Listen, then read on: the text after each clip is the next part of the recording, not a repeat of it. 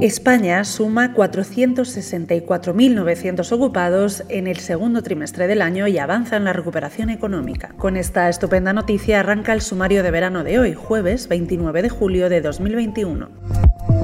El número de ocupados alcanzó los 16.671.700 trabajadores tras marcar el segundo mayor incremento de la serie histórica en un segundo trimestre. El número de desempleados disminuyó en 110.100 personas y se situó en los 3.543.800. La tasa del paro disminuyó hasta el 15,26%. Estos datos de la encuesta de población activa reflejan que estamos casi en el nivel de empleo previo a que estallara la pandemia de la COVID-19, gracias en parte a la relajación las medidas de contención y al progreso de la vacunación.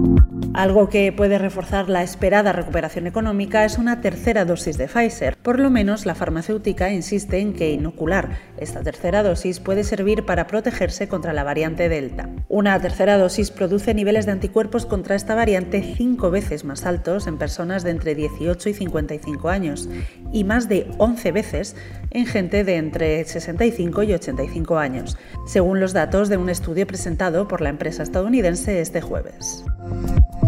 Con esta noticia terminamos el repaso a lo fundamental del día. Te ha hablado Cecilia de la Serna. Lee el resto de las noticias de la jornada en theobjective.com. Hasta mañana.